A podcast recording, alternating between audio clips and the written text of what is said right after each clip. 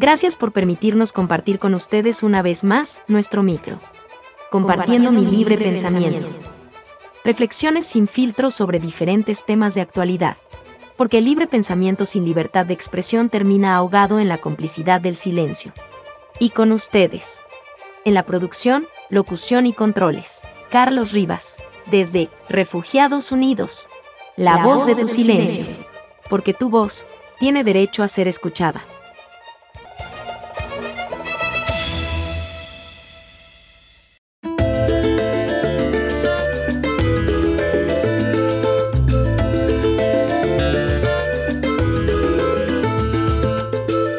Somos el mejor país del mundo. En los últimos años he leído y escuchado esta frase muy seguido, y en boca o escritos de personas solidarias o detractores, con o de un gentilicio específico. La frase no tiene en sí nada de malo, aunque confieso que la he visto y escuchado también con fines publicitarios o afectivos en referencia a diferentes países. Nadie se queja cuando escucha decir algo como el mejor mango del mundo, el mejor hijo, papá o mamá del mundo, el mejor amigo o amiga, la mejor esposa o novia del mundo. La gente entiende que se trata de publicidad o demostraciones afectivas. Y es que, ¿cómo no amar al país en el que se nace?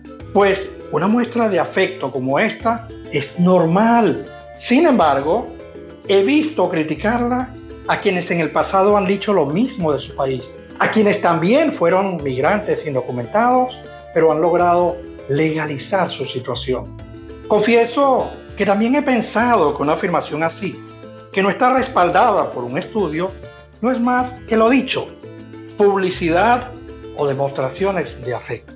Y si nadie critica eso, ¿Por qué entonces criticar la expresión, particularmente cuando viene de los migrantes? Cuando dicen que su país es el mejor del mundo, ¿acaso no haría usted lo mismo al salir de su territorio? He identificado dos posibles razones para criticar esta expresión. No pretendo con esto justificarla, sino entender. La primera es la expresión que dan algunos coterráneos que tratan de minimizar la grandeza del país que ellos mismos escogieron para emigrar. Nadie los obligó, nadie los obligó a hacerlo, ni los obliga a permanecer allí. Esa acción de minimizarlo responde bien al maltrato recibido por su permanencia ilegal o simplemente porque no son capaces de adaptarse y pretenden andar con un país prefabricado para instalarlo en esa otra cultura. Pretenden que el local se adapte al que llega y no al revés. La segunda razón del rechazo es una disposición de los xenófobos a descalificar lo dicho o hecho por el recién llegado. Y es allí donde podrían estar incluidos aquellos que antes repetían la misma frase.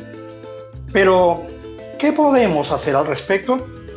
Las respuestas ya están dadas. Tratar de adaptarnos. Integrarnos es lo primero, por supuesto, sin dejar de lado nuestra idiosincrasia. Amar y exponer las bondades de nuestro país con orgullo, pero reconocer también que las diferencias esconden una belleza que solo es perceptible cuando las aceptamos. Lo segundo que podemos hacer es intentar expresar esta frase con una sonrisa y evitar hacerlo en contextos inadecuados.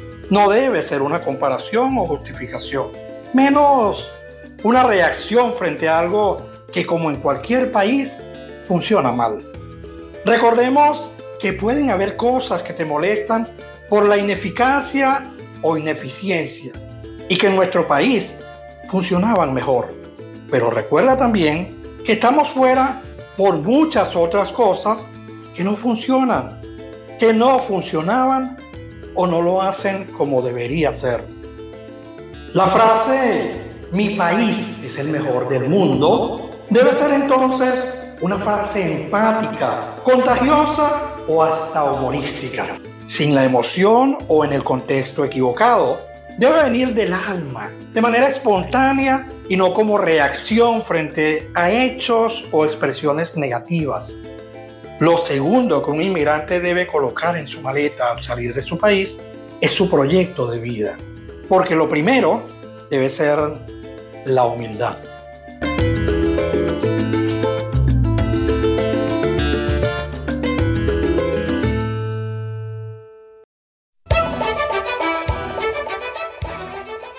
Y esto fue Compartiendo mi libre pensamiento.